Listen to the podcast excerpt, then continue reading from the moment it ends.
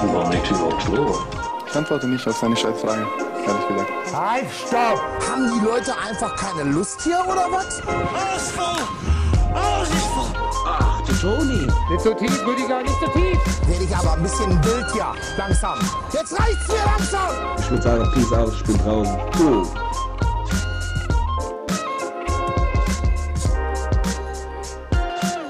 Also ich muss mich direkt schon mal entschuldigen ein bisschen, falls der Sound sich ein bisschen anhört. Ich nehme seit Ewigkeiten mal wieder eine Episode zu Hause auf. Das fühlt sich irgendwie ganz gut an, muss ich sagen. Ja. Aber sag mir mal, wo du sitzt. Also bist du oben in deinem, wie, wie heißt das nochmal? Du wohnst ja quasi Turmzimmer, äh, damit die Leute denken. oder?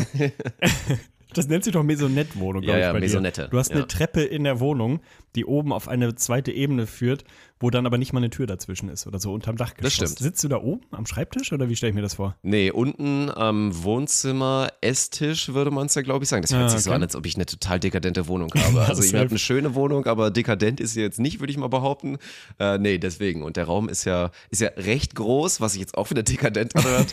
Und von daher könnte es sein, dass es ein bisschen halt vielleicht oder sich ein bisschen anders hört als sonst. Aber verzeiht mir und gönnt mir, dass ich ein bisschen mehr comfortable jetzt hier mal sitze und mit dir jetzt hoffentlich mal, mal bummelige Stunde jetzt hier mal verbringe.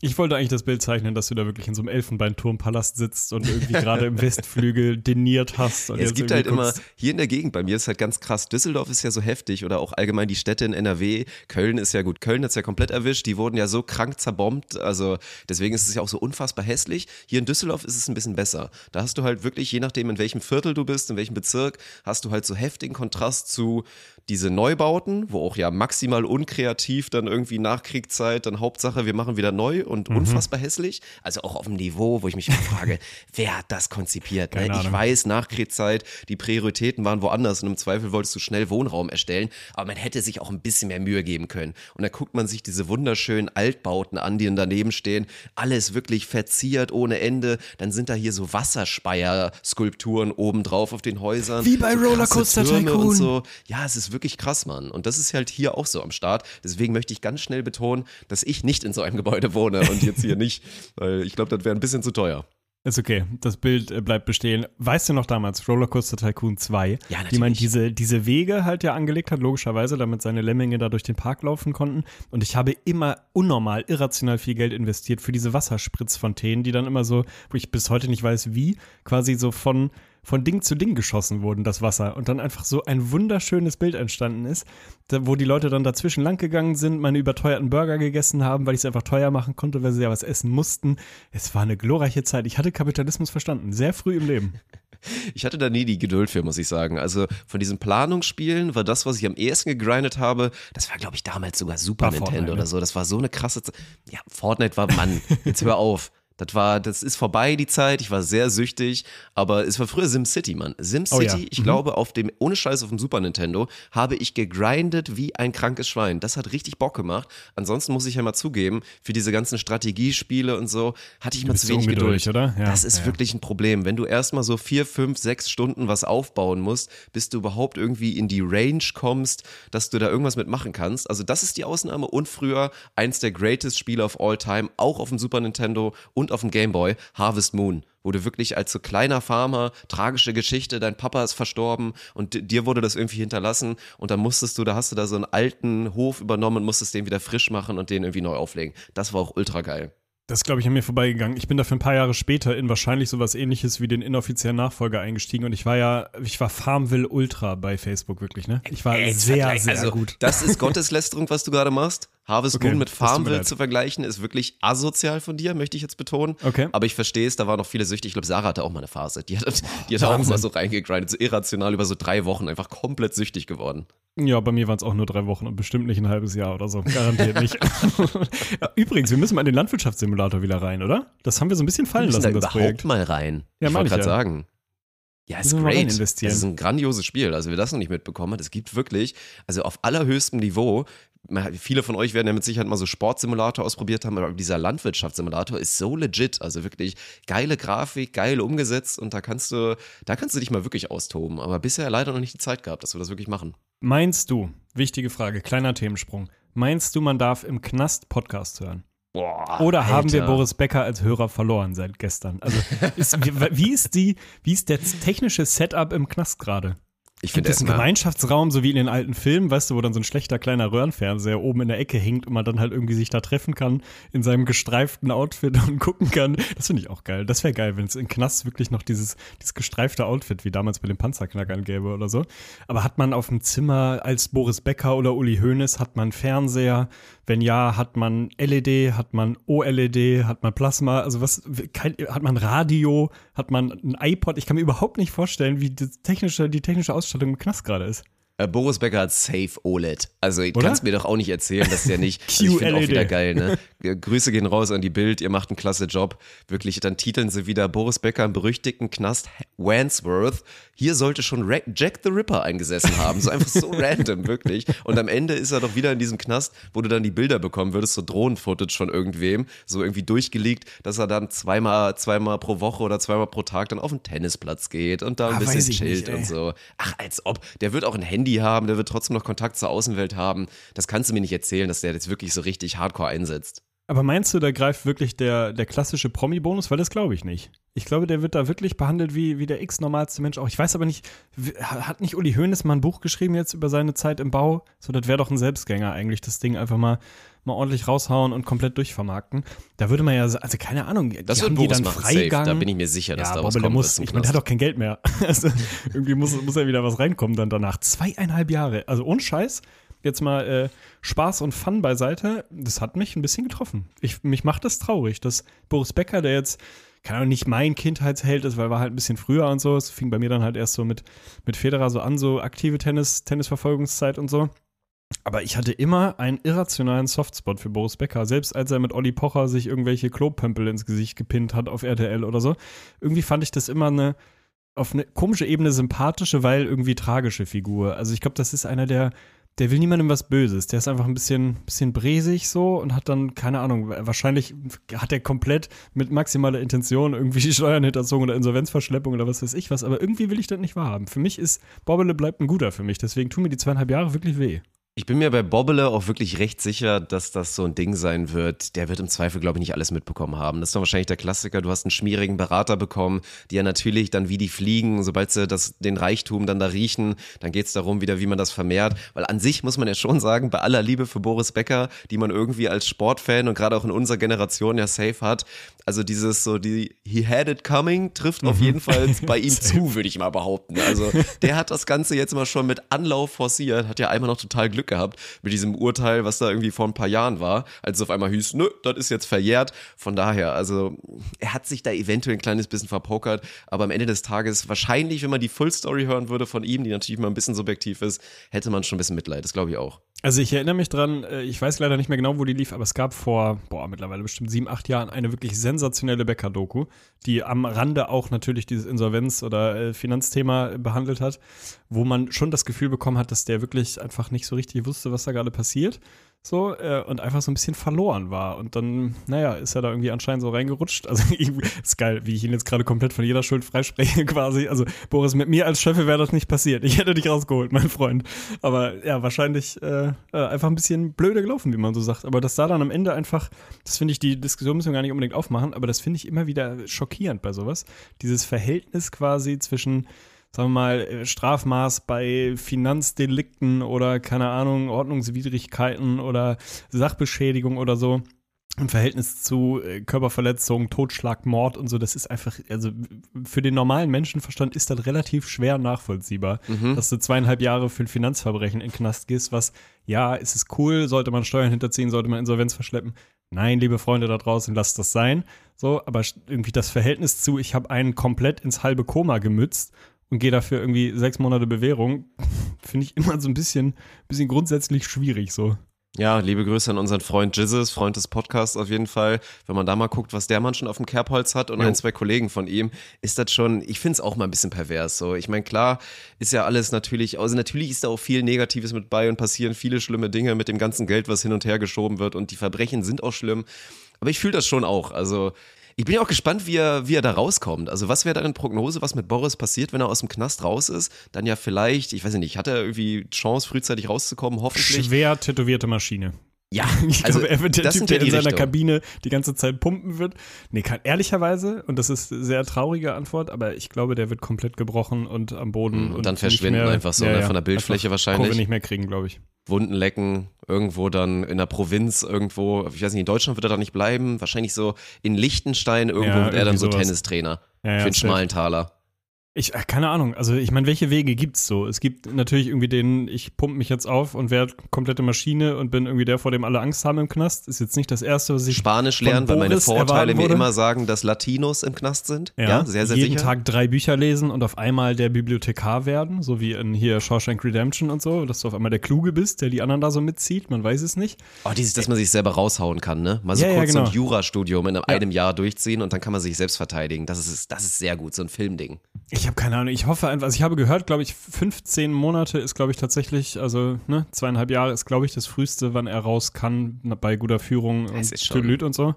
Ich weiß nicht, was heißt gute Führung im Knast? Also heißt das irgendwie, weiß ich nicht, dass du auch mal den Tisch für die anderen mit abräumst oder so? Also ist gibt's da so. Sozialverhalten? Heißt das nur das? nicht negativ auffallen? Oder muss man halt auch wirklich richtig krass positiv auffallen? Das ist ja eigentlich das Ding. Ich hätte, glaube ich, bisher gedacht, dass so dieses, wenn du dich gut benommen hast und Kein am Ende fragst du wen. ich. So ein Ding. Ja, ja, ja, dass du einfach so dein Ding machst und so einfach wirklich ein, ein Knasti nach Maß bist. Aber vielleicht- also musst du dann so Ärsche lecken und dann so super nett sein die ganze Zeit und dann so die Tafel wischen wie früher? Ich weiß nicht, vielleicht musst du wirklich so dieser bisschen Unangenehme werden, der sagt, ey, Herr, Herr Wachtmeister, kann ich Ihnen noch einen Kaffee mitbringen? Ich gehe eh gerade in die Kantine beim Wachtmeister, als ob die Leute Wachtmeister im Knast heißen.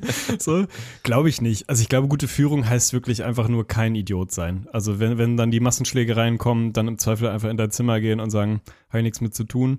So eine Geschichte. Und dann, aber ich weiß auch nicht, wie das abläuft. Also hast du dann so eine Review alle drei, vier Monate, so ein Quartalsgespräch, Personalgespräch quasi, das dann so dein weiß ich nicht, dein Vorarbeiter, dein dir zuständiger Diensthabende oder was, sagt Boris, komm mal rein, so, bist jetzt drei Monate hier. Ich würde gerne erstmal deine Seite hören. Wie, wie findest du, hast du dich hier benommen? Weißt du, so ein richtiges Perso-Gespräch mit so einem Feedback-Bogen? Es gibt bestimmt so Feedback-Gespräche, wo du dann so einen Bogen, Selbsteinschätzung und Fremdwahrnehmung und dann musst du diese übereinander legen. Und Boris sagt, du, also ehrlicherweise habe ich, ich habe mir hier nichts zu Schulden kommen lassen, Herr, Herr Kommissar. Und dann kommt so Fremdwahrnehmung, Boris, du hast letzte Woche deinem Zellnachbarn ins Bett gekackt. Sowas macht man nicht. Dafür hast du noch mal einen Monat mehr on top. Also weißt du, ob das dann so, so wirklich so richtig Form hat oder ob das einfach so vor sich hinläuft und man am Ende sagt, ja, gute Führung, Daumen hoch, ja, passt, kann raus, schick weg den Mann. Wird so ein Pi mal Daumen-Ding sein. Ey. Ich Schon, bin auch ne? schockiert, Mann. Schneiderlin, letztens noch mit ihm da irgendwo Monte Carlo eine Doku Stimmt. gedreht oder einen Film und jetzt einfach im Knast, ne? So schnell kann das gehen. Und dann halt auch wirklich mal Real Talk. Nein, am Ende, mein Boris Becker ist jetzt kein, glaube ich, von der Persönlichkeit kein schlimmer Verbrecher und jetzt kein, kein schlechter Mensch oder so. Das ist schon krass, dass der jetzt da in Bau wandert für die Zeit, weil da muss man mal ehrlich sein, wenn ich mir das nur annähernd vorstelle, mich würde das safe brechen, das wird viele Menschen brechen und bei allem Humor ist das schon, wird das schon echt krass sein für den, da irgendwie wieder vernünftig ins Leben zurückzukommen. Wir sind uns einig, sie hätten Michael Stich oder McEnroe nehmen sollen. Die hätte keiner vermisst, aber Becker hätten sie Was? lassen Bist du sollen. so ein McEnroe-Hater? Nee, eigentlich nicht. Also irgendwie finde ich Nee. ihn witzig. Also Also Michael Stich, ja, der macht, der hat schmierige Dinge am Laufen, Ja, da bin ja, ich mir ja. aber ganz Safe. sicher. Der ich ist nur einer, der ist halt zu clever, zu gut beraten, aber am Ende ist er der, der sitzen sollte. Ja, und es ist die Frisur. Es ist wieder, die Rothaarigen werden immer als erstes, sind immer ein bisschen sass. Weißt du, so dieser schmierige, langhaarige, mittellanghaarige, der hier am roten Baum verkehrt und Turn äh, Turniere organisiert, ist halt was anderes als Bobbele, der halt in der Besenkammer gelebt hat, so ein Ding, ne? Also das ist, ich glaube, das ist, der Ruf eilt ihm voraus, so ein Ding ist das. Ja. Guckt euch den, den Michi mal an, liebe, liebe Gerichte. Guckt euch beim Stichi mal, mal in die Bücher. Da würde ich wirklich, da lohnt sich ein Blick. Das wäre, ey, wenn du dann wirklich als Schöffe wieder im Gericht sitzt, wenn Michael als Stich zur Anklage ist und dann so, ach du Scheiße, dann Den ist schließe ich weg. Den schließe Ja. ich weg, das sag ich Der Der, der setzt keinen Fuß mehr auf freien Bogen. Ach, Gott, oh. Gott, oh Gott. Oh Mann, ey. Ja, ey, ansonsten kann ich nur von, von vielen Leiden berichten. Also ich hatte jetzt wirklich gestern auch das erste Mal den Moment, ich glaube, da war mir so den ganzen Tag lang ein kleines bisschen zu kalt. Dann habe ich mich abends, habe ich mich wirklich einfach einmal gebückt, weil irgendwas runtergefallen war und mir ist es so durch den Rücken gezogen. Ach, so wirklich nee. dieses, also Dinge, dass wir jetzt inzwischen schon auf dem Level tatsächlich sind, dass ich mich verletzen kann bei einer alltäglichen Bewegung, ist, glaube ich, kein gutes Zeichen. Also wir könnten jetzt wieder an dem Punkt sein und das ausdiskutieren, dass es das Signal ist. Man müsste aber was machen. Ich glaube, ich lasse es einfach um mich ergehen und hoffe dann so auf externe Faktoren, auf Wärme. So, ich werde jetzt die Dieselmaschine auch mal wieder ordentlich anschmeißen. Wir brauchen jetzt mal so wohlige 25 Grad, damit die Gelenke auch mal wieder geschmeidig sind. Ah, ich weiß nicht. Also mir ist das auch letztens passiert, auch bei so einer ganz komischen Bewegung. Nicht so klassischer Hexenschuss, aber irgendwie sowas, wo ich glauben würde, das wäre so ein erstes Anzeichen dafür, dass da, es fühlt sich ja da manchmal an, als würde so die Wirbelsäule sich in der Mitte einfach trennen, als wäre die so durchgerissen. Ey, keine Ahnung. Ich habe gestern irgendwie bin ich bei YouTube über hier diese, wie heißt die Doku nochmal, vegane Sporternährung, Pumper, Ach so, Djokovic, das habe ich gar nicht geguckt, glaube ich. Strongman, Das ist- ist wirklich ganz gut. Also ist ganz Ja, sehenswert. nicht fucken, aber die veganen Dokus auch meistens immer Ja, ab so. ja, ja, das die ist dann ist- immer aber zu die ist okay. viel. Und dann sehe ich das immer und also spüre dann schon, was natürlich die Leute, die so halbwegs gebildet sind, dann, dann darauf so exposen und sagen, was dann auch zu viel ist.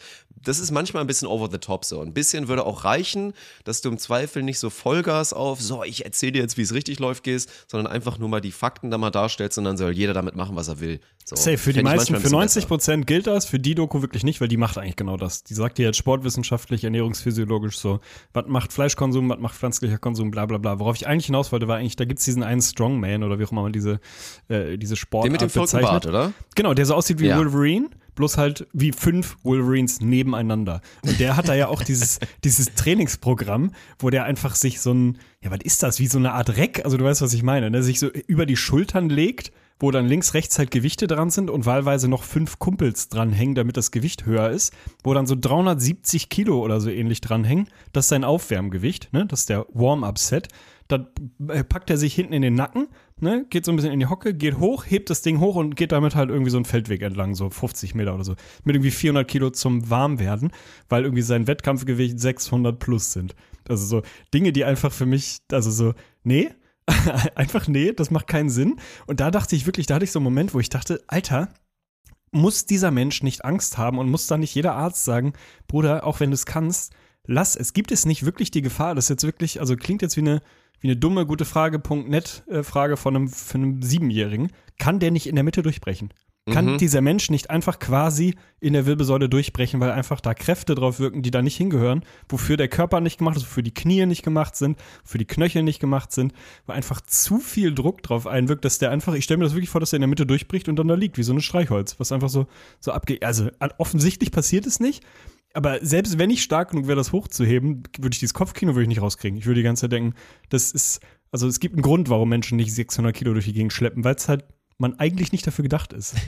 Dafür ist man nicht vorbereitet. Also ich meine, er macht das ja schon lang genug, dass der Körper so ein bisschen darauf vorbereitet ist.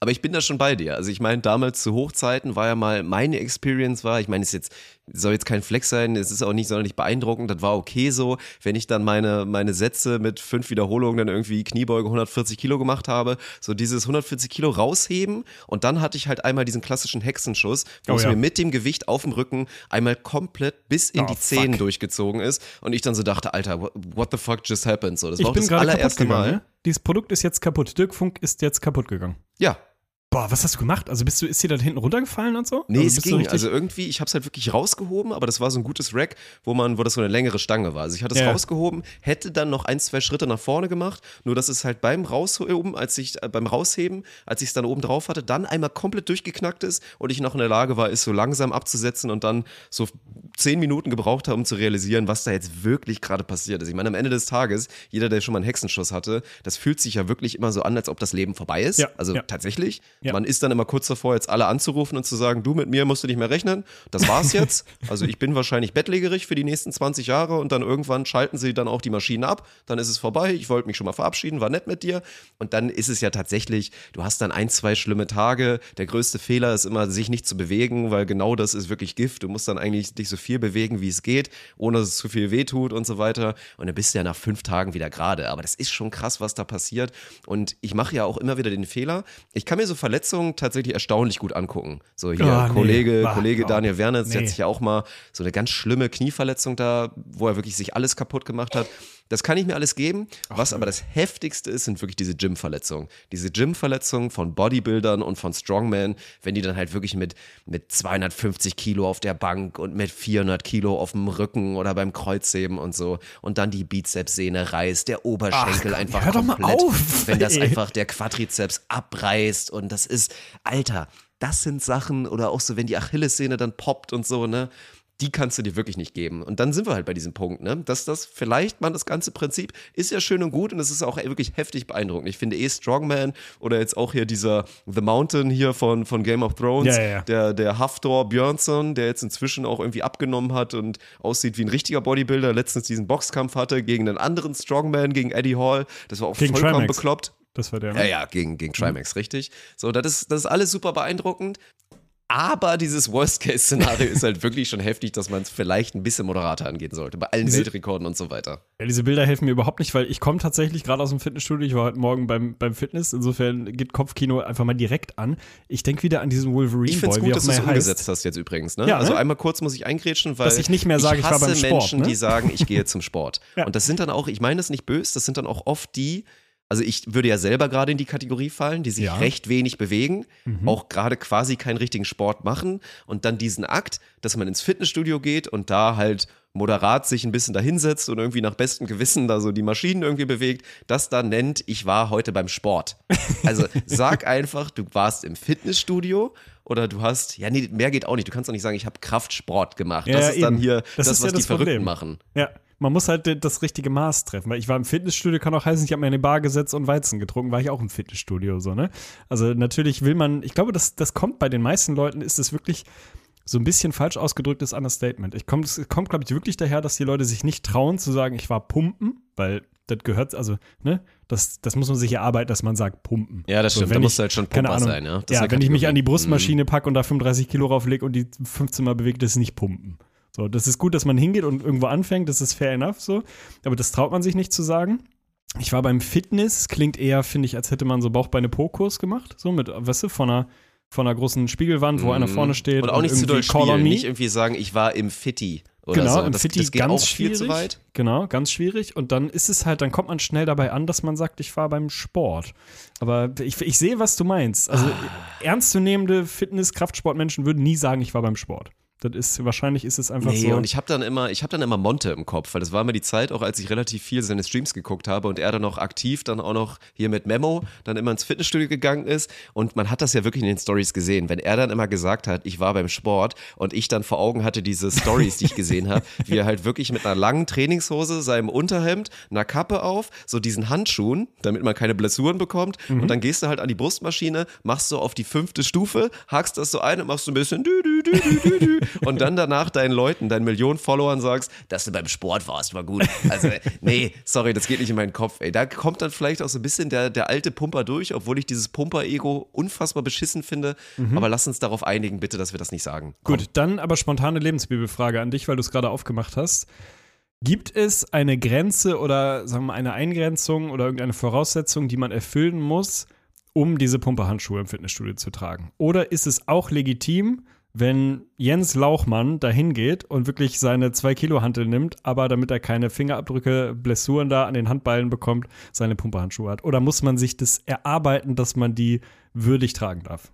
Man muss mindestens 20.000 Euro im Monat verdienen, netto, mit seinen Okay. filigranen Fingern. Also wenn man wirklich einen Job hat, also Pianisten und so und so zum Beispiel, also Pianisten, die gerne auch buff sein Wie wollen. groß ist die Schnittmenge muskulös. Pianisten, die regelmäßig ins Fitnessstudio gehen? Da gibt es so vier Leute auf der Welt Wahrscheinlich geht das gar nicht, wahrscheinlich. wenn man dann auch zu viel Muskulatur in den Fingern hat oder ja, so. Ich safe. weiß es nicht. Aber das wäre für mich so die Grenze. Für alle anderen sollte es verboten sein. Frauen ist jetzt so ein Ding, aber da bin ich auch bei Gleichberechtigung. Ist doch nicht schlimm. So ein bisschen, so ein bisschen Reibung hat auch noch nie geschadet. Dass dann auch mal so Frauen vielleicht mal ein bisschen, bisschen Hornhaut da haben, da so schön, ne? Wenn sie Okay. auch hier so, so Kreuzheben und so weiter machen. Das ist in Ordnung. Also und sorry, da ist dann, also für alle anderen ist verboten. Okay, ich nehme an, für den Gürtel nur zusatzfrei gilt das Gleiche. Dieser Classic-Gürtel, den die Leute sich darum machen fürs Kreuzheben und so oder für was weiß ich. Oder Nee, ist das ist ja was anderes. Das hat Okay. ja schon wieder, also gut, ne, da müssen wir jetzt nicht mit anfangen, dass viele den vollkommen lächerlich nutzen und so weiter und dass du den für 80 Kilo Kreuzheben nicht, nichts brauchst. Aber der ist ja legitim. Also ich dachte jetzt eher, du gehst auf diesen klassischen hier, ich bin ein alter Mann ne, und hab gerade das Syndrom, was ich auch habe und hab so diesen Rückengurt um, weißt du? Das Ja, ist ja, ja, das Geile. So dieses, oh, ich hab ein bisschen Rücken und dann hast du diesen, diesen Gurt die ganze Zeit rum, Ah. der halt eher so mit Klettverschluss ist. Ich finde es schön. Also wir, ich finde es nach wie vor schaffen wir es, das Altern einigermaßen würdig zur Kenntnis zu nehmen, auch wenn ich dir wünschen würde, dass du dich ein bisschen mehr wehren würdest, wieder in Zukunft dagegen und es nicht einfach so resignierend zur Kenntnis nehmen würdest, dass du jetzt halt da angekommen bist, dass du einfach im Sitzen einen Hexenschuss bekommst und es ist halt wie es ist. so, vielleicht kriegen wir da irgendwann, wenn weniger Work-Belastung ist, da mal wieder die Kurve. Ja, ich muss jetzt mal über ein Thema reden, das fuckt mich auch schon seit längerem ab, weil ich immer damit konfrontiert werde, wenn ich zum guten alten Penny gehe. Penny momentan übrigens auch sau legit, was vegane Produkte mhm. angeht. Also wirklich Empfehlung. Geht da mal hin, die haben die leckerste TK-Pizza. Also ohne Spaß, dieses Food, Food for Future heißt es, glaube ich. Diese ganze Line ist echt überragend. Also ich habe ja auch schon ein paar Mal davon erzählt, dass ich mir da regelmäßig diese Mikrowellenburger ziehe, die wirklich unterschätzt gut sind. Die sind, sind echt ganz lecker und für so einen Snack zwischendurch ganz geil. Und da gehe ich dann halt immer ganz gerne mal so vor der Arbeit Arbeit morgens irgendwie, hol mir da halt was, dass ich versorgt bin. Und was da wirklich ein schlimmes Phänomen ist, weil da ist so, da ist eine Tanke, da ist aber auch ein Starbucks. Und Starbucks, ein Prinzip, was ich eh noch nie verstanden habe. Und dann jetzt erklär mir mal bitte ein Ding. Also ich weiß, wir leben in Düsseldorf, die Kinder haben vielleicht auch mal ganz gerne ein bisschen Taschengeld. Aber was nicht in meinen Kopf geht, ist, dass es jetzt Schüler gibt, hochfrequent wirklich und hochprozentual, die in der Freistunde nichts Besseres zu tun haben, als zu Starbucks zu gehen, sich da den Latte Macchiato, Frappuccino, Superchino für 6 Euro zu holen und den dann so aus ihrem Plastikbecher so genüsslich und für die Insta-Story dann dazu snacken. Wo sind denn die guten alten Zeiten hin, wie bei uns früher, wo man in der Freistunde sich einen halben Liter geholt hat? Da bist du eine 5-0er hast du dir geholt, hast dir das Bier reingezogen, weil du danach eh fortest zu schwänzen oder bist dann vielleicht mit so einem leichten Dusel dann in Biounterricht gegangen, damit es einfach leichter zu ertragen ist, die Scheiße. Wo ist denn die Zeit dahin gekommen? Ähm, kann ich dir nicht sagen, weil die gab es bei mir tatsächlich nicht. Also, oh, kurz, okay. kurzer, kurzer Exkurs zum Thema Starbucks, sind wir uns einig. Menschen, die regelmäßig zu Starbucks gehen, und das müsst ihr selber irgendwie definieren, was regelmäßig heißt, bitte einfach entabonnieren. Hört einen anderen Podcast. Es gibt genug da draußen, aber habe ich kein. Also, das ist wirklich, ich bin ein verständnisvoller, toleranter Mensch, aber da hört es auf. Also, es gibt keinen Grund, regelmäßig in einen Laden zu gehen, der erstens mal die kleinen süßen Einzelhändler oder kleine inhabergeführte Cafés verdrängt, weil ist halt Franchise, Riesenkette, bla bla bla. Und dir wirklich absolut mittelmäßigen Kaffee für unfassbar zu viel Geld mit so dummen Namen wie Grande, Large Grande, Extra Large Giant Grande verkauft, weil halt large, der Kleine nicht klein heißen dumm. darf. Ja, der Kleinste ist Large. Das ist wirklich so, da saß irgendein Vollidiot in so einem Marketing-Meeting und hat gesagt, pass mal auf, Jens, äh, wenn wir, wir machen das so, wir nennen den kleinsten, nennen wir groß. Weißt du, verstehst du? Dann denken die Leute, weißt du, weißt du? Und den mittleren nennen wir dann sehr groß und den großen nennen wir gigantisch riesig. Ist das nicht eine geile Idee? Wirklich verpisst euch. So ein Drecksladen. Also das Starbucks, nee, so, und das gilt auch für diese ganzen anderen Urban Coffee Hero Junkies oder wie auch immer die Scheiße heißt. Wirklich alles das Gleiche.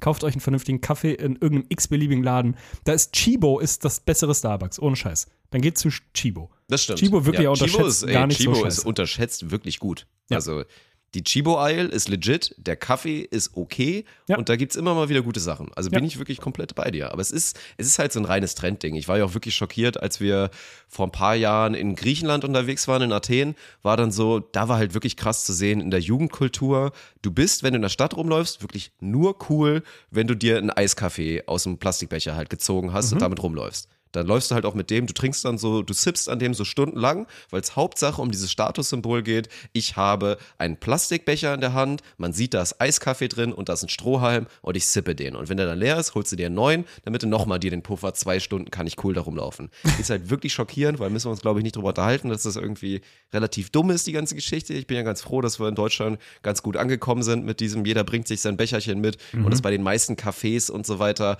da ist inzwischen schon den Rabatt gibt, wenn du dir selber da was mitbringst und so. Das ist alles ganz cool, aber vielleicht kommt's, kommt es auch alles so ein bisschen runter zu diesem Basisding, dass es halt irgendwie geil ist, sich einen Kaffee und was zu snacken zu ziehen. Wir haben da letztens schon, schon drüber geredet. Es gibt auf dem Weg zu meiner Arbeit, gibt so einen geilen, geilen ah, Laden, der ja, heißt Brötcheneck. Und das sieht so einladend aus, diese Idee. Ich war da noch nie drin, aber das ist halt so ein bisschen moderneres Schild. Und dann stellst du dir, das eh unterschätzt, sollte das die Meter sein. Einfach geile belegte Brote, geile Brötchen, haben wir schon oft drüber geredet. Vielleicht auch so ein bisschen modern, hoffentlich vegan und so. Und die Vorstellung, dass du dir da so vor der Arbeit für, sagen wir mal, 1,50 ein Kaffee, so ein geiler Preis für einen schwarzen Kaffee, 1,50 ein Kaffee, dazu noch für einen Zweier ein richtig geiles belegtes Brötchen, irgendwie schön mit nicht nur Butter oder pflanzlicher Margarine, sondern auch mal vielleicht so ein bisschen so ein Frischkäse oder so, so in die Richtung. Das ist schon geil. 100 Prozent, 100 Prozent. Das ist, das ist das Geilste eigentlich an Bahnfahrten oder an längeren Autofahrten, dass man davor, oder Mann im Sinne von ich auf jeden Fall, und ich glaube, das gilt für relativ viele Leute, dann halt am Bahnhof ist und obszöne Summen ausgibt für Getränke und Essen auf so einer mittelmäßigen Basis, weil es aber irgendwie dazugehört. Also weil es für eine Bahnfahrt ist es irgendwie legitim. Also das ist, mein Gehirn funktioniert, nochmal, das hatten wir schon öfter, ne? mein Gehirn funktioniert, pass auf, ich buche mir eine Bahnfahrt nach Düsseldorf, nach Köln, nach Berlin, nach was weiß ich was bin da sehr preisgetrieben. Also gucke, dass ich einen super Sparpreis kriege, der eigentlich heißt, du musst hinter dem Zug hinterherlaufen, weil du wirklich gar keine Rechte mehr hast, wenn du diesen Sparpreis hast. Damit ich dann irgendwie für, keine Ahnung, 26,90 Euro irgendwie Richtung Köln oder Düsseldorf fahren kann von Hamburg aus und nicht für den Normalpreis, der irgendwie bei 55 oder so anfängt. Um dann morgens zum Hauptbahnhof zu fahren, und mir für 16 Euro Snacks für die Fahrt zu kaufen. Das ja. ist wirklich, wieso?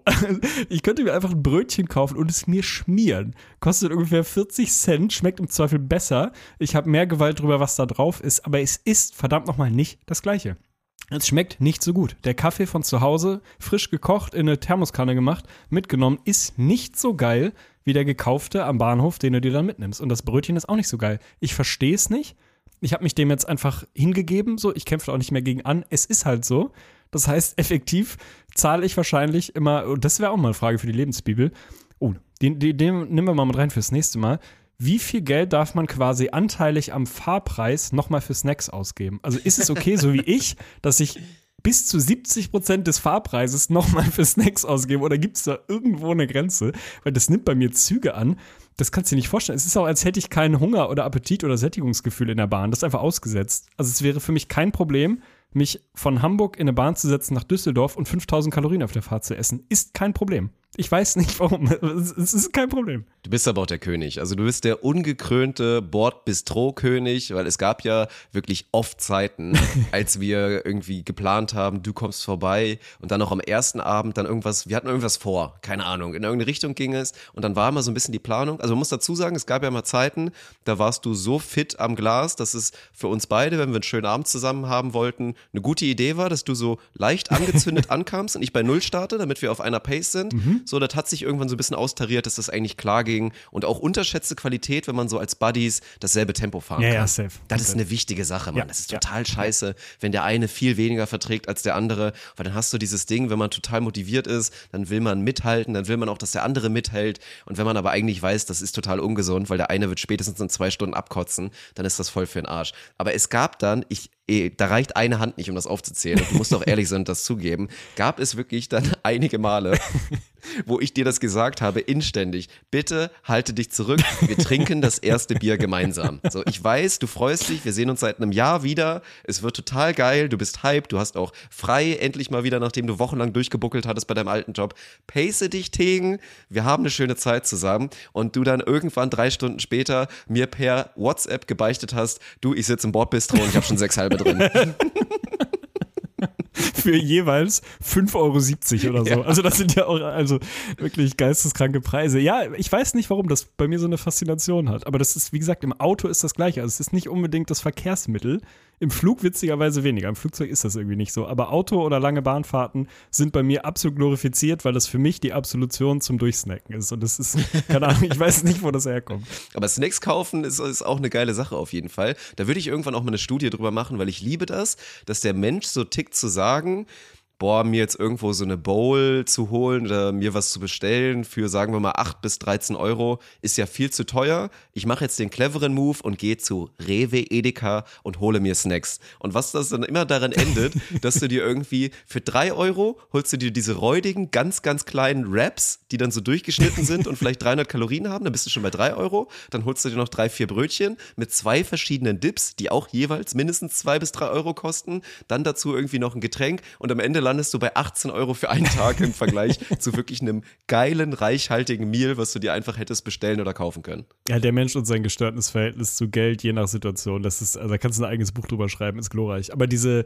diese Meta quasi morgens unterwegs, ob das jetzt das Brötchen-Egg ist oder irgendwo anders, sich halt mal kurz was zu holen oder Best Case, wirklich mal 20 Minuten früher Richtung Arbeit loszufahren und sich die Zeit zu nehmen und sich da hinzusetzen und Kaffee und Brötchen irgendwo draußen zu snacken. Es, ist, es macht deinen Tag 80 Prozent geiler. Das ist auch das, nicht das Einzige, ist ein bisschen hart formuliert, aber sagen wir mal, außer Gérard Depardieu, das Einzige, was ich an Frankreich wirklich positiv finde, ist diese Meta, dass du da halt morgens irgendwo hingehst und dann halt so einen kleinen Espresso oder Cappuccino und so ein Croissant oder so. Das ist halt so normal. Da gehst du halt kurz Mhm. hin, setzt dich da kurz hin, Ja, ja. snackst dir ein Croissant rein, trinkst einen kleinen Kaffee, ist in Rom oder in Italien im Zweifel irgendwie auch so. Und in Portugal wahrscheinlich auch allgemein die Südländer. Die machen das, die machen das Ja, so aber viel in den besser. USA doch auch. Die haben doch in den USA nie. überall, da hast du immer, also sehe ich zumindest immer in allen Serien und Filmen, ich stelle es mir vor, dass es die Wahrheit ist. So muss das natürlich sein, wenn man noch nie es da war. eigentlich ich sein, ja ja. auch nicht.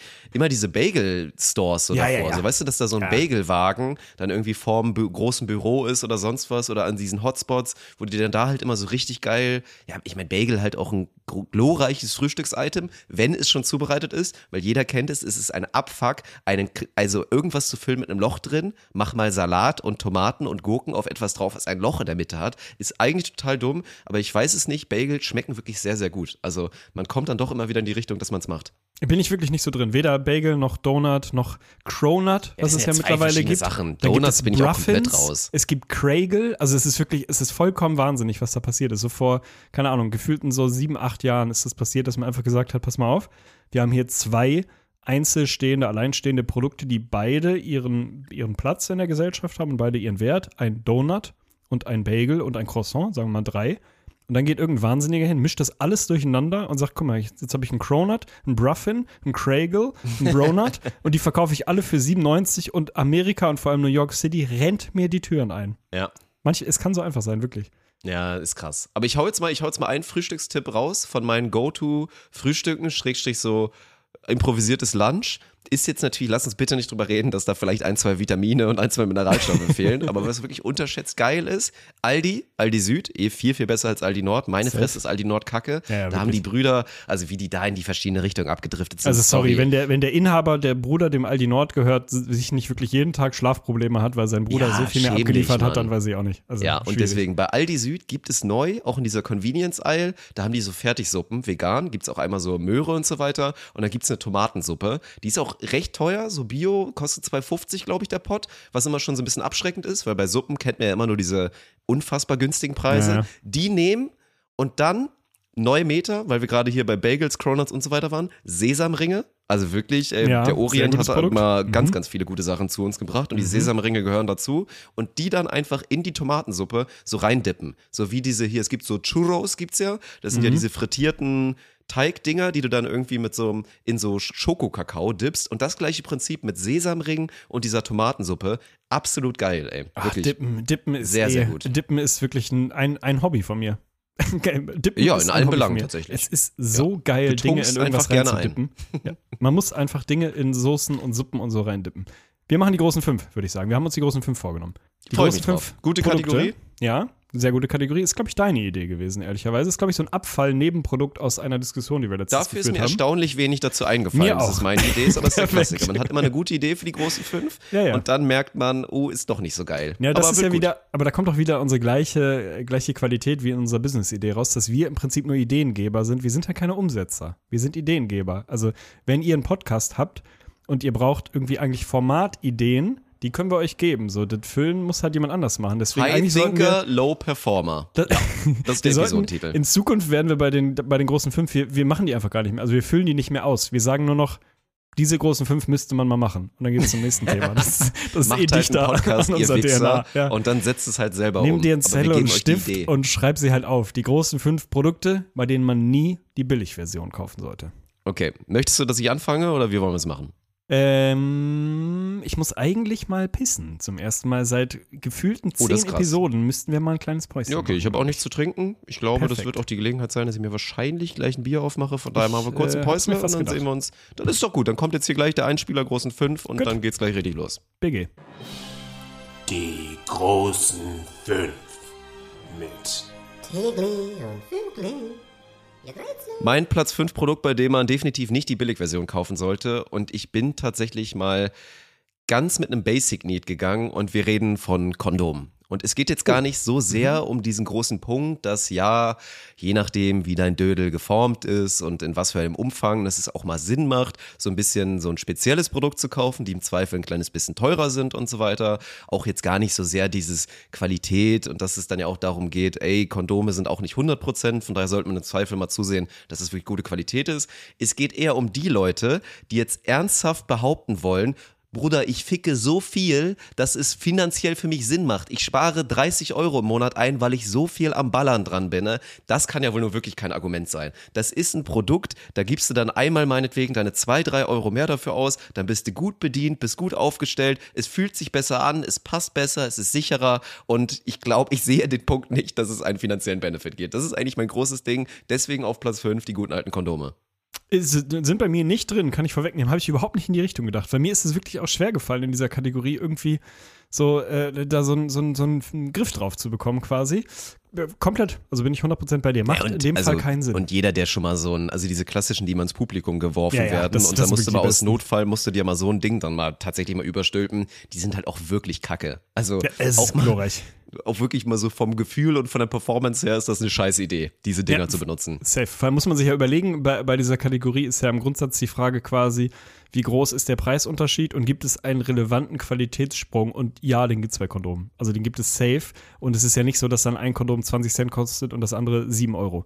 So, also da ist der, der, der leichte Mehrpreis ist auf jeden Fall gerechtfertigt. Ähnlich wie bei meinem Platz 5, wo ich mich im Nachhinein wundere, warum der nur auf Platz 5 ist, Werkzeug. Ohne Scheiß. Es gibt Oh ja. nichts Nervigeres auf der Welt als billiges Werkzeug. Ich hatte irgendwann mal Classic, wie das so ist früher, wenn du das erstmal zu Hause ausziehst oder so, dann kriegst du, entweder kriegst du mal einen guten Werkzeugkoffer geschenkt oder du nimmst halt so ein bisschen die, keine Ahnung, die Produkte, die halt so über sind, weil sich halt über die Jahrzehnte bei den Eltern zu Hause der siebte Schraubendreher, der 15. Hammer und so, die, die Dinger tauchen ja auch immer irgendwie auf. Also ich, ich habe in meinem Haushalt bestimmt drei Hammer oder Hämmer oder wie auch immer das heißt. Safe Warum? eins. Wieso? Also warum hat man Sieben auf einmal so Zangen, viele Hammer? Wo kommen die her? Rohrzange, sonst was Zange, Ich ey, weiß alles nicht, so wo sie herkommt, aber das Mhm. krasseste ist ja wirklich, und da merkt man es wirklich am meisten bei Werkzeug, halt Sägen logischerweise, aber das Schlimmste bei mir ist äh, hier Schraubendreher. Ohne Scheiß. Ich kriege die Krise. Wenn du einen schlechten Schraubendreher hast, und ne, ganz wichtig, heißt natürlich Schraubendreher und nicht Schraubenzieher, wie die ganzen Idioten einmal mal sagen, wenn man Schraubenzieher sagt. Jeder weiß, was gemeint ist. Lass es mich einfach Schraubenzieher nennen, ist doch egal.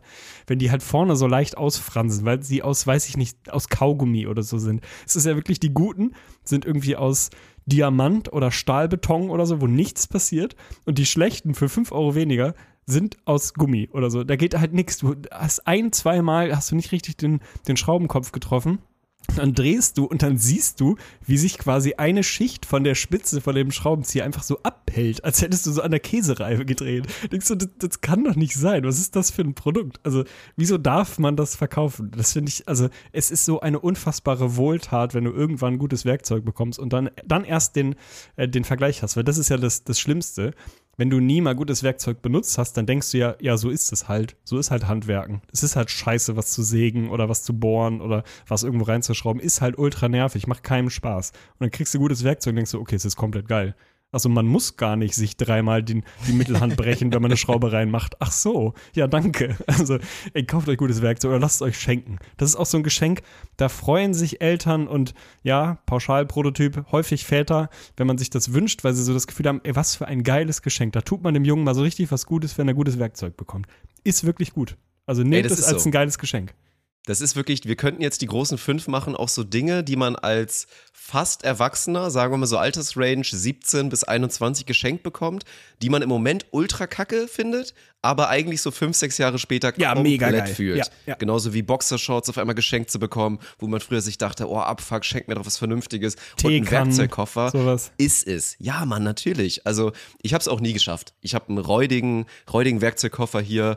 Also die großen Probleme, die da auch immer wieder auftreten, ist ja auch Gift, Gift, wenn man eh schon tendenziell nicht der beste Handwerker ist und dann dazu noch sauschlechte Tools hat, sollte man eventuell nicht machen. Und wir haben jetzt halt im Büro bei uns, haben wir jetzt halt wirklich diesen Luxus und ich empfinde es auch jedes einzelne Mal wieder als Luxus. Wir haben halt wirklich so einen richtig legiten Werkzeugkoffer, der einfach auch riesig ist. Du machst den auf und da ist alles drin. Da ist alles drin. Da hast du auch schön diesen, diesen Bit-Koffer, diese Aufsätze, die man ja Bits nennt, wo einfach alles perfekt ist. Für jeden Zweck hast du ist was. so geiler Akkuschrauber, wo dann auch die ganzen Bitsammlungen und du kriegst alles die Butter raus. Eine gute Bohrmaschine ist so wichtig für jeden Umzug und sich irgendwie die Wohnung schön machen, weil es gibt auch nichts Schlimmeres bei der ganzen Geschichte, irgendwie ein Loch in die Wand bohren zu wollen und dann klappt es nicht, weil das Gerät scheiße ist mit Sägen und so weiter, müssen wir nicht anfangen. Ey, ich fühle es zu 100% gutes Werkzeug, ist, sollte definitiv auf der Liste sein für alle. Auch wenn ich es noch nicht geschafft habe, aber vielleicht komme ich auch irgendwann dahin. Ich habe gerade richtig ein bisschen im positiven Sinne Gänsehaut bei dem Blick oder bei dem Gedanken an so eine gut sortierte Bitbox, dass die da einfach so Ja. richtig Ja, ja, akkurat ja. drin. Oh Gott, das ist einfach ein schönes Gefühl. Ja, ich finde auch unterschätzt, eins der besten Produkte, die ich tatsächlich habe, ist so ein Mini-Akkuschrauber. Also Ja, da, wo man normalerweise mega. halt jetzt so einen Schraubenzieher oder Dreher benutzen würde, wo man auch, ey, so Nasenbluten immer hat und dann es entweder nicht fest bekommt oder abbekommt, habe ich so wirklich so einen Miniatur Ja, mit einer geilen Bitbox, wo du dann alles so, eigentlich fast alles mitmachen kannst. Gerade so Thema Möbel aufbauen und so. Das ist der Hammer, ey. Vor allem, wenn der neben dem mittleren, also in dem normalen Schrauben, äh, hier Akkuschrauber und der wiederum neben der Bohrmaschine liegt. Du hast richtig das Gefühl, das ist so eine kleine Familie, wie die Daltons. Es wird so immer stimmt. größer und es fühlt sich so wohlig an. Ja. okay, kommen wir zu meinem Platz 4. Und da habe ich ganz simpel aufgeschrieben. Also ist jetzt nicht so spezifisch, tut mir auch leid.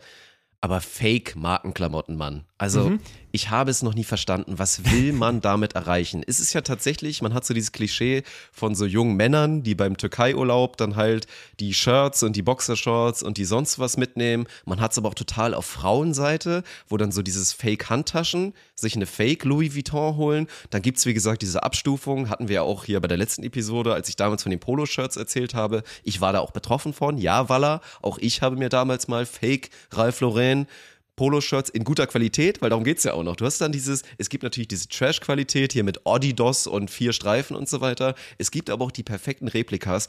Und ich verstehe nicht, was man damit erreichen will. Also ich bin eh inzwischen so weit davon entfernt, dieses Markending irgendwie zu haben und irgendwie auf Labels einen großen Fick zu geben. Ich verstehe nicht, was man damit erreichen will. Auch dieses Ding, dass man irgendwie das dann so selbstironisch Fake-Klamotten trägt. Ja, ja. Das gibt's ja irgendwie auch. Lasst es doch einfach bleiben, mein Gott. Also eh allgemein gute Klamotten, gute Basics, die dann im Zweifel auch vielleicht ein kleines bisschen teurer sind. Da reden wir dann ja wirklich von, dass vielleicht mal ein Basic-Shirt, wo nichts drauf ist, vielleicht mal 30 Euro kostet, dann aber auch die allerbeste Qualität der Welt hat. Das müsste es sein, anstatt sich dann für nur 200 Euro eine Fake-Louis Vuitton-Tasche zu holen. Also kann ich nicht nachvollziehen. Safe bin ich dabei. Richtig geil. Damals, Gott, da war ich so 18 oder so, glaube ich, sind wir nach der Schule mal mit ein paar Boys nach Usedom gefahren, haben so ein Bungalow genommen, ganzen Tag gepokert und Bier getrunken, wie das halt so ist. Und da kannst du ja dann rüber zur polnischen Grenze und da ist dann halt so ein, ja, so ein Markt halt, wo du so ein typischer Klamottenmarkt, wo du halt genau solche Produkte kaufen kannst. Und ich habe mir genau eine Sache da gekauft, die habe ich leider nicht mehr, aber das war einfach so ein geiles Produkt. Es war ein Nike-Shirt mit Reebok-Logo. und das war wirklich, Ja, das gut, war so ist- next das, Level. Das ist was anderes. Das, Das, fand ich einfach anderes. geil. Also das war dann irgendwie schön. Ansonsten bin ich bei dir. Also das ist, es macht in den seltensten Fällen Sinn. Mein Platz 4 ist sehr konkret, aber im Prinzip stellvertretend für eine Produktkategorie. Mein Platz 4 aus eigener Erfahrung, Produkte, die man nie billig kaufen sollte, Terrabänder. Ich habe mir irgendwann mal ein Terraband Oh. gekauft, weil ich der Meinung war, dass ich jetzt einer bin, der sich das zu Hause über die Tür einklemmt, um irgendwelche Bizeps-Curls zu machen. Ich kann doch auch zu Hause So, total fit ja, ja, werden. safe. Ist doch auch viel mehr convenient. Ich brauche nur Unsinn. Bänder und Fleiß. Ja, und wenn ich dann auf Geschäftsreise bin, dann nehme ich das einfach mit und pack's ins Hotelzimmer. Genau, ich sitze im Hotelzimmer und mache Bizeps-Curls mit dem Terraband, Bruder. Ich sitze drei Meter weiter in der Kneipe und trinke Bier. Selbstverständlich, also so völlig unsinnig. Aber wenn ihr euch schon eins kauft, dann kauft nicht das Billige. Weil ich habe da wirklich so unterstes Preisniveau. Ich, das waren dann drei verschiedene hier, blau, rot, schwarz, in unterschiedlicher Widerstandsstärke und so, für wahrscheinlich 7,99 irgendwo geschossen. Natürlich ist es passiert, dass mir so ein Ding ins Gesicht geschossen ist. Sie reißen halt. Ja. Natürlich reißen sie, weil sie scheiße sind. Also wenn ihr euch sowas kauft, dann in vernünftig. Gleiches für allgemein so so Sportequipment-Geräte. Bei Hanteln kann man noch drüber sprechen, so, wenn die halbwegs stabil sind, ist wahrscheinlich ein bisschen Latte. Aber auch so diese ganzen Home-Trailer und Fahrräder und Cross-Trainer und so. Ey, es gibt so viele Keller in Deutschland, die voll sind, also nicht nur in Deutschland, aber da irgendwie typisch Allmann irgendwie so ganz besonders, die voll sind mit so mittelmäßigen dieser Sportgeräte und die natürlich nie benutzt werden. A, weil man sie eh nie benutzt und B, weil sie einfach scheiße frustrierend sind, weil sie kacke sind. Also wenn man sich sowas kauft, dann in gut so. Es ist ja geil, jeder von uns, also jeder nicht, aber wir sind ja so eine äh, Art von Mensch, die mega Bock auf ein richtig geiles Home Gym hätten. Ne, wo du da wirklich ein schönes Rack hast und so fünf, sechs Geräte, die halt einfach alle geil sind. Mega nice, ist klar. Aber wenn ihr euch so ein Schrottding kauft, es ist wirklich die größte Geldverschwendung der Welt. Also für Terrabänder und ähnliches aus dieser Produktfamilie entweder gar nicht kaufen oder vernünftig kaufen. Ja, das mit den Terrabändern ist mir auch mehrfach passiert. Also die, da war die Qualität, glaube ich, gar nicht Das mal so schlimm. rein, ne? Aber Alter Terrabänder Schwede. sind halt, also die Illusion zu denken, man kann mit Terrabändern wirklich so richtig krass fit werden. Nein, natürlich nicht. Es ist ein geiles Tool für genau das, was du meinst. Wenn man halt mal die anderen guten Tools nicht zur Verfügung hat, kann man sich auch betätigen und auch ein gutes Workout machen mit diesen Dingern. Und das habe ich dann ja auch früher dann gemacht.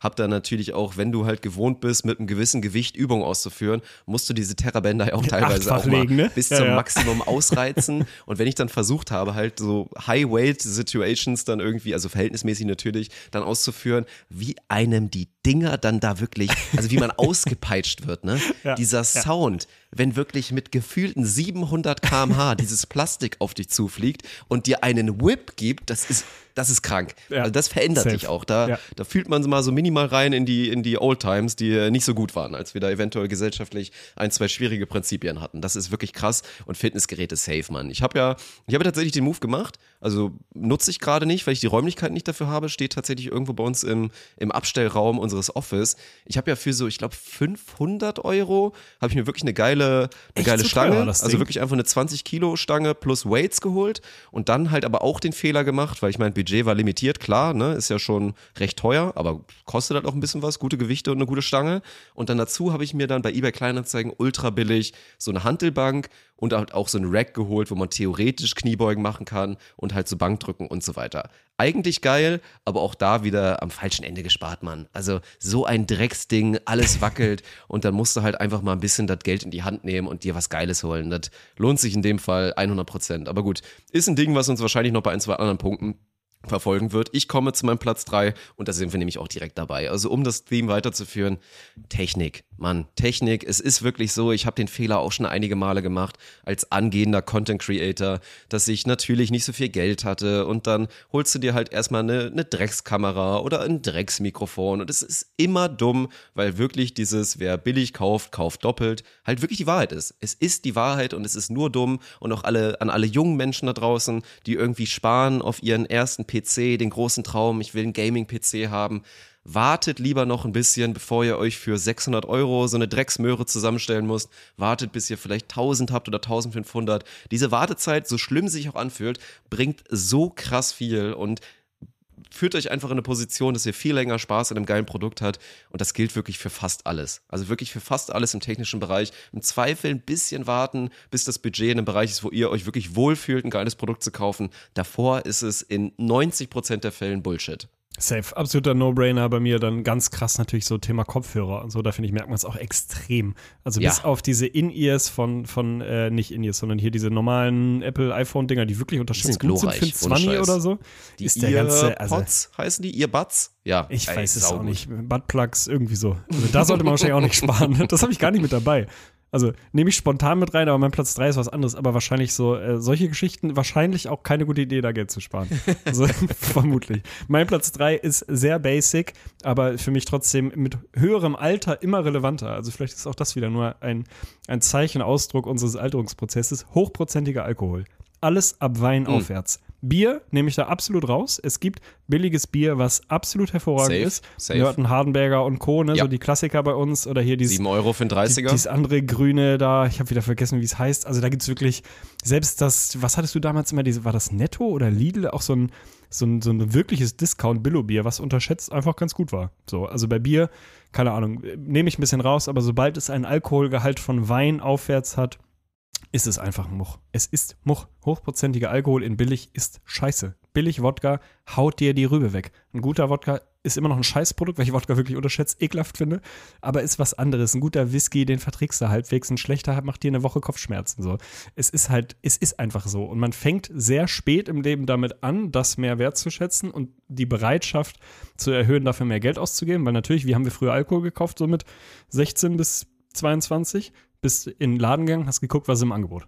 Und dann hast du das gekauft. So, und egal was es gerade war. Und wenn es halt Johnny Walker Red Label war, von dem man als 18-Jähriger dachte, da hast du ihm richtig was Gutes gegönnt. Das finde ich so geil, wie man das glorifiziert damals. Und Ja, dachte, ja, ja. boah, ich gönn mir heute mal richtig was. Heute kaufe ich, mir dann für 11 Johnny Euro Walker. den, den Svedka-Wodka dann geholt habe, der irgendwie so der drittteuerste war im lokalen Edeka. glorreich. Meine Güte, ey. glorreich. Also ist einfach eine scheiß Idee bei Wein, da genau dasselbe. Also ab einem Alkoholgehalt von, keine Ahnung, 7% aufwärts lohnt es sich im Zweifel eine ganze Ecke mehr auszugeben. Für weniger Kopfschmerzen, für auch besseren Geschmack, davon mal ganz abgesehen, und für eine insgesamt bessere Produktexperience. Also Oh, da, das müssen wir jetzt aber auch, aber das, das Kapitel dann in der Lebensbibel müssen wir dann jetzt aber auch mal wirklich füllen. Ich weiß nicht, ich glaube, wir haben da schon mal mit angefangen, aber dann wirklich den Ratgeber dann auch gerne von dir, weil bei mir hört es bei Bier auf, danach Mhm. ist einfach Expertise vorbei. Ich trinke sehr, sehr selten hochprozentigen Alkohol, weil ich ihn auch nicht so gut vertrage. Weintrinker bin ich auch nicht und dementsprechend halt wirklich, wie viel Geld gibt man für X aus? Und ich glaube, es wird kleine Unterschiede geben, weil ich meine, ich habe auch irgendwann mal so, eine,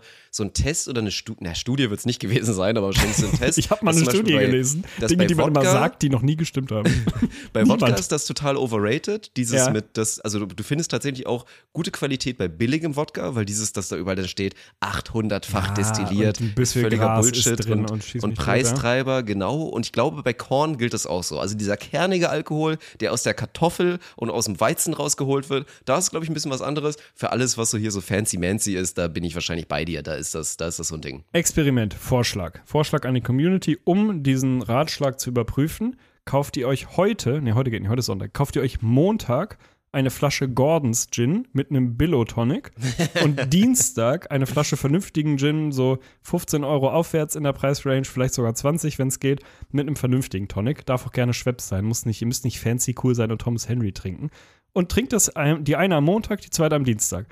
Ja, vielleicht machen wir zwei, drei Tage Pause, damit es nicht verzerrt ist in grad der sagen, Studie. vielleicht sollte man ein bisschen Abstand nehmen. Und dann überprüft ihr, dann sagt ihr mir nächsten Sonntag oder was auch immer, Donnerstag, Freitag bei der nächsten Episode, sagt ihr mir, was euch, wo, wonach es euch besser ging. Und dann werdet ihr sehen, Mhm. dass dieser Ratschlag ein, seine, seine Rech Berechtigung hat. So. Ja, cool. Sehr, sehr, sehr, sehr spannend. Da freue ich mich auf jeden Fall drauf, auf das Experiment und auch auf die Lebensbibel. Werden wir natürlich nächste Episode, glaube ich, mal wieder fortführen mit einigen Fragen. Kommen wir zu meinem Platz zwei und ich werde direkt gleich eine Ausnahme machen müssen, weil ich habe jetzt hier grob stehen Softdrinks. Ich würde auch sagen, dass es zu 99 Prozent stimmt, nur dass ich eine irrationale Liebe für Billig-Cola habe. Ich weiß nicht, woran es liegt. Ich schwöre dir, das liegt auch nicht Welche am ist Preis die beste? Welche ist die beste von den Billig-Cokes?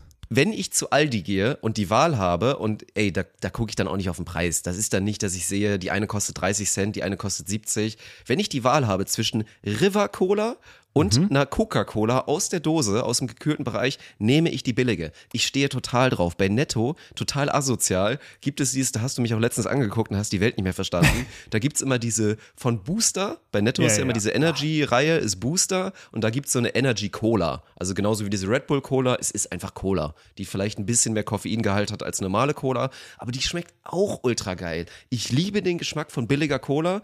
Die, das würde ich ausnehmen, da macht es durchaus Sinn, gerade die Marken, die ich jetzt gerade genannt habe, bei allem anderen und gerade Fanta Sprite, Bruder. Wenn du da wirklich bei den Discountern dir Fanta Sprite Mezzomix geht auch teilweise noch klar, aber so Softdrinks und auch billig Energies und so, boah, meine Fresse ist das widerlich. Wenn man sowas trinkt, und das ist halt auch das Wenn, weil man natürlich größtenteils, ey, nimmt die Grundnahrungsmittel, nimmt hier Wasser und Bier und dann reicht so, aber wenn ihr Softdrinks haben wollt, dann lohnt es sich wirklich in 90% der Fällen, 95 nicht zu sparen. Safe. Auch die Erfahrung macht man zu spät im Leben, weil man dann irgendwie merkt, dass vielleicht Sinalco doch nicht mega geil ist, sondern einfach nur ein kleines bisschen ekelhaft. Wobei die noch nicht mal so Cola, günstig die ist auch schon wieder geil. Ja? Ja. Ich, kann, auch- ich bin da lange raus aus der Meta. Ich, ich weiß, ich bin da früher groß geworden mit River Cola und Afri-Cola und wie sie alle Wobei hießen. Afri ey. ist ja nicht günstig, ne? Nee, Afri ne? ist Die ja auch teuer, Premium-Produkt. Ne? Ja, ja. so ein Ding. Naja, bin ich auf jeden Fall bei dir. Mein Platz 2 ist, glaube ich, sehr erwartbar, aber nichtsdestotrotz sehr, sehr wichtig. Sofas und Matratzen. Produkte, die man Mm, nie billig ja. kaufen sollte. Matratzen quasi die, äh, gehört gehört eigentlich auch mit rein Schuhe. Matratzen die Schuhe des Rückens. Ist genau das gleiche in grün. Das macht keinen Sinn. Es macht wirklich keinen Sinn. Und das ist wirklich so krass, haben wir auch schon mal gehabt, glaube ich. Diese Experience, wenn du immer dachtest, ja gut, ich habe halt eine Matratze, ist ja alles okay, so liege ich halt drauf, schlafe ich drauf, alles in Ordnung. Und dann kaufst du dir irgendwann, kaufst du dir nach, keine Ahnung, zehn Jahren oder so mal eine neue, weil du umziehst oder weil du so viel Kaffeeflecken hast oder weil du wirklich mal denkst, so gut, jetzt muss ich vielleicht mal, kaufst dir diese neue Matratze, die wirklich auch nicht der Porsche oder der Matratzen sein muss. Sie muss einfach nur halbwegs okay sein und legst dich darauf und merkst einfach die ganze Zeit, wie hast du denn gelebt, Alter? Wie konnte man vorher auf diesem Brett schlafen oder aus- auf diesem weichen, durchgelegenen Stück Scheiße? Das ist wirklich, also eine Revolution des Lebens. Genau das gleiche bei Sofas. Ich habe jetzt hier, wir haben bei uns ein Sofa, das ist keine Ahnung wie alt, aber es ist wirklich ultimativ durchgesessen. Das ist, du guckst es an und kriegst Rückenschmerzen. Es ist trotzdem gemütlich irgendwie, weil du halt so drin versackst. Aber die nächste Anschaffung bei uns auf jeden Fall ein Sofa, weil einfach diese Lebensqualität direkt 20% Spike macht, wenn du gutes Sofa, gute Matratze hast. Also wirklich nicht da sparen. Ja. Absolut falsches Ende. Ja, safe. Und ich weiß, es gibt viele Möbel, auch Online-Läden inzwischen, die euch dann immer suggerieren, dass man für 400, 500 Euro total das geile Sofa bekommt und so. Das ist wirklich alles der letzte Rotz. Also ich, ich muss ja sagen, wie gesagt, du kennst das. So, wir haben ja damals das teuerste, was es bei Poco Domäne gab, weil wir aus Meme-Gründen kurz zu Poco reingegangen sind, als wir ein Sofa gesucht haben. Und dann haben wir irgendwie für 1300 Euro halt echt so ein sehr großes, aber auch im Nachhinein ultra geiles und bequemes. Sofa halt geholt. Also und das, was einem das für Freude bereitet, ist krass. Und mit dem Bett genauso, Mann. Natürlich als Student jahrelang, es ist ja auch, das ist auch nochmal eine Lebensbibelfrage, so ab welchem Alter, also so Altersspektrum, wie lange man eine Matratze nehmen darf. Weil Mhm. ich sag mal so, 15 bis 23 ist es vollkommen okay, eine Matratze zu benutzen Ja. und die dann so mehrfach umzudrehen. Also einmal so quasi in Du der, hast ja in wie der bei der Horizontale Boxershorts, zu du hast vier Möglichkeiten auf einer Matratze ja, zu genau. liegen. im Das ist ja auch legit. Also unterschätzt, Safe, wenn ihr ja, eine ja. durchgelegte Matratze habt, dreht die mal um. Also das, das bringt halt wirklich was. Wenn es so ist, aber im Zweifel, ja, nehmt den Rat von Teger und kauft euch eine vernünftige. Und auch nochmal den Zusatzrat. Ich weiß, es gibt auch ein paar Idioten von euch. Ich glaube, gehörst du nicht sogar auch dazu, die mal dachten, es wäre eine gute Idee, ein Wasserbett zu haben? Nee, um Oder, Gottes Willen. Okay, na gut, es gibt ein paar. Ich kenne auf jeden Fall auch ein paar. Und ich war auch lange so ein, ein, ein Verfechter davon, es ist ja bequem weich. Was Nein, ist bequem Bullshit. weich? So, eine weiche Matratze ist total bequem. Ohne Scheiß, macht den Move, geht zur harten Matratze. Geht zur harten Matratze. Wir haben jetzt, glaube ich, hier so gepaart hart mit Memory Foam. Memory Foam auch super geil, was aber auch dann bedeutet, die Longevity ist geringer, aber die harte Matratze ist es. Von daher, ja, macht den Move und investiert mal in eine vernünftige Matratze. Das ist Ey, so, ja. safe. Weiche Matratze ein Vielfaches schlimmer als eine zu harte Matratze. Das, glaube ich, merkt man auch erst später, wenn man mal auf einer zu weichen so lange dumm, gelegen hat. sich Boah, eine weiche ekelhaft. Matratze zu holen, die dann neu weich ist. Und was passiert denn dann mit einer alten weichen Matratze? Also, Keine Ahnung. ja. Ja, aber ohne Scheiß, nochmal ganz kurzer Exkurs. Wasserbetten. Why? Wieso? Wie ist, Ist es aber auch entstanden? ausgestorben, oder? Ist zu Recht Ich ausgestorben. glaube ja. Ich glaube, meine Nachbarin, die hatte damals äh, Frau, Frau Rokohl, Ro Rokohl, Rokos, Rotkohl, irgendwie so, äh, tatsächlich so ähnlich wie die vom Sams.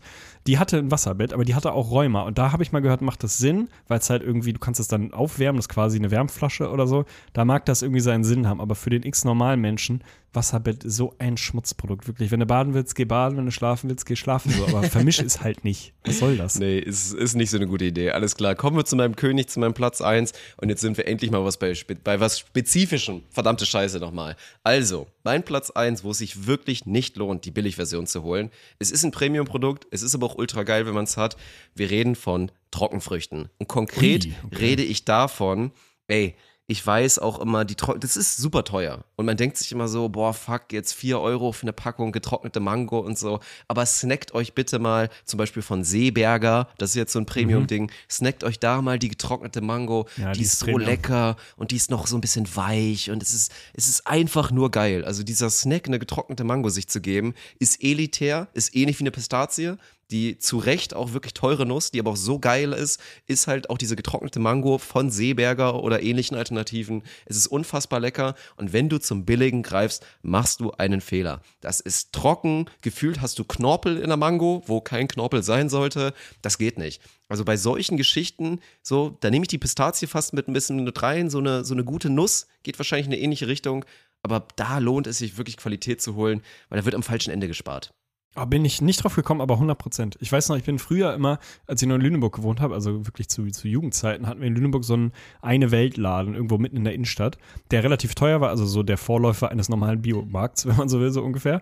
Und die hatten immer diese Bananenchips, weißt du, diese getrockneten Bananenchips, die du ja natürlich auch irgendwie im Supermarkt bekommst und überall, die fast immer scheiße schmecken, weil sie wirklich einfach Brichst du den Zahn aus, viel zu sind. hart. Mhm. granithart, die, das Süße, der, der Fruchtzucker einer Banane kommt irgendwie nicht mehr, der ist nicht mehr da. Es ist eigentlich nur noch so ein Brikett. Und dieser eine Weltladen, da konntest du dich reinlegen in diese Bananen. Ey, die waren teuer, aber sie waren jeden Cent wert. Es war wirklich ein Gedicht, weil sie waren hart, dass man sie quasi kauen musste. Aber irgendwie so weich im Kern, dass sie trotzdem auch weich waren und du sie so richtig, ey, das war einfach ein Gedicht, wirklich. Ich hoffe, diesen Laden gibt es noch. Der, ich hoffe, er macht immer noch diese getrockneten Bananen. Also da bitte wirklich die, die Premium-Version kaufen. Geht mal nach Lüneburg in eine grüßt Da, wo dieser Laden stand, steht jetzt safe irgendwie In so ein Starbucks. Rossmann. Da ist ein Drecks-Starbucks wahrscheinlich. Starbucks. oh Gott, der Kreis hat sich geschlossen, Fickt ey. euch einfach. Sehr Ja. gut. Mein Platz 1 ist in dem Fall nicht ganz so konkret, sondern eher ein, ein übergreifendes Thema, aber kann ich nur äh, 50 Ausrufezeichen dran machen. Produkte, Dinge, bei denen man nie die Billigversion kaufen sollte. Ich habe es ein bisschen weiter gefasst. Reisen und oder Urlaub. Alter. Ohne Scheiß. Im Urlaub sparen ist scheiße. Es sei denn, also man muss nicht in ein Premium-Hotel in das Fünf-Sterne-Resort fahren, wo man all in den ganzen Tag irgendwas Geiles macht. Darum geht es mir nicht. Man kann Low-Budget-Urlaub extrem geil. Ja? Du kannst zelten gehen. Mega geil. Ich meine eher das Grundsatzthema Geld im Urlaub. Es ist einfach scheiße, im Urlaub Geld zu sparen. Ja, es ist ein First-World-Problem und ist jetzt natürlich total. Manche Leute müssen im, Geld, im Urlaub Geld sparen. Ich gehöre auch dazu. So, ich kann jetzt auch nicht einfach raushauen, wie ich lustig bin. Aber ich fahre lieber einmal weniger in Urlaub und lass es mir dann gut gehen, ohne Scheiß. Je nachdem, wo du bist natürlich. Ne? Keine Ahnung, wir waren jetzt ja letztes Jahr in Rom. Wie scheiße ist Rom Urlaub, wenn du aufs Geld achtest? Musst du da rumlaufen wie Gott in Frankreich und die, nur die, die, die Kohlen fliegen lassen? Nein. Aber macht es Sinn, also macht es Spaß, wenn du da bei jeder Pasta, bei jeder Pizza, bei jeder Eiskugel erstmal 20 Minuten drüber nachdenkst, ob du jetzt die 30 Cent oder 50 Cent mehr ausgibst oder nicht? Nee, da musst du vorher sparen und da musst du Jönne. Da muss, da muss die Kohle raus. So. Und da musst du auch bereit sein, dafür Geld zu investieren. Dann ist es richtig geil. Sonst fehlt mir zumindest komplett das Feeling im Urlaub, wenn du mal das Gefühl hast, so, hm, ah ja, gut, ja, wäre ja geil, wenn wir das jetzt machen würden. Aber es kostet halt, hm, ja, ist, ist eigentlich zu, nee, dann, dann lieber nicht. So, das habe ich früher auch gemacht und manchmal muss man, manchmal geht es nicht anders, ist klar. Also ist natürlich die große Klammer davor, man muss sich das irgendwie leisten können oder halt sparen und leisten wollen.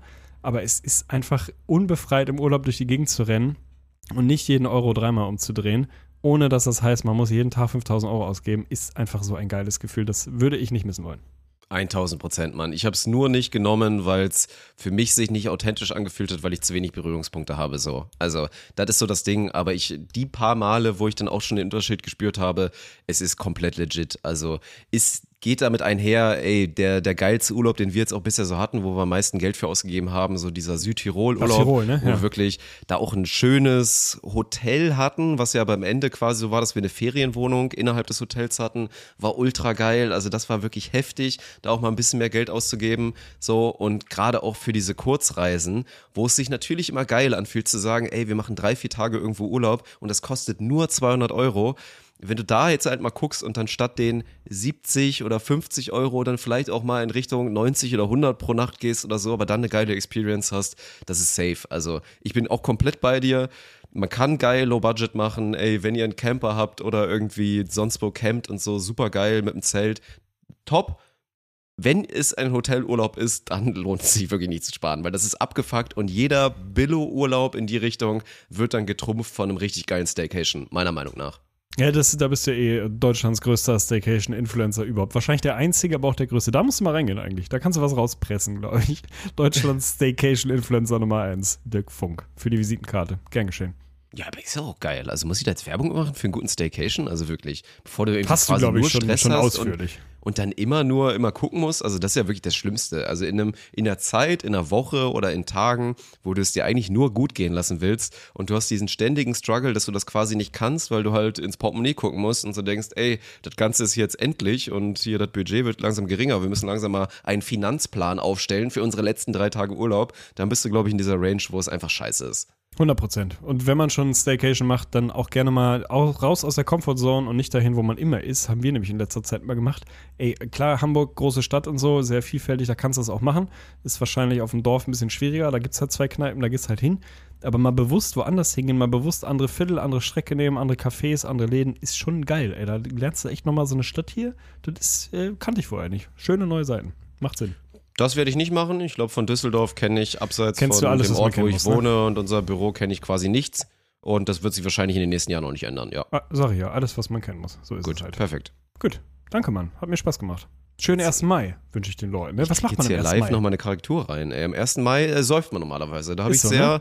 sehr gute Kindheitserinnerungen, Jugenderinnerungen an 1. Mai-Touren und halt wirklich zweimal im Jahr. Das Schlimmste war, ey, es gab immer dieses Schaltjahr gefühlt, Mhm. wo 1. Mai und Vatertag auf, den, auf denselben getroffen ist. War das eine Katastrophe, weil wir uns mit unserer, mit unserer Jungstruppe damals und dann ja auch mit Bollerwagen selber bauen und den Trip planen und eine Bierbong hinten dran bauen und so. Das waren tolle Zeiten und diese Touren waren immer geil. Also halt wirklich Daydrinking gepaart mit oft auch unterschätzt gutes Wetter gehabt und dann da irgendwie oberkörperfrei durch die Gegend gelaufen, sich einfach nur da eine schöne Zeit gemacht, Quatsch gemacht, ein paar Spielchen, sportliche Aktivität und so. Das war immer ein Traum. Deswegen, also schon, da ist jetzt wirklich Reminiscing am Start, dass man auch weiß, das wird so schnell nicht wiederkommen, aber Petition, ich möchte, dass wir im nächsten Jahr, im Jahr 2023 ist es dann genau, es schaffen, entweder am 1. Mai oder dann Christi Himmelfahrt eine, eine Weintour zu machen. Und was meine ich damit? Wir haben einen 5-Liter-Rucksack hinten drauf,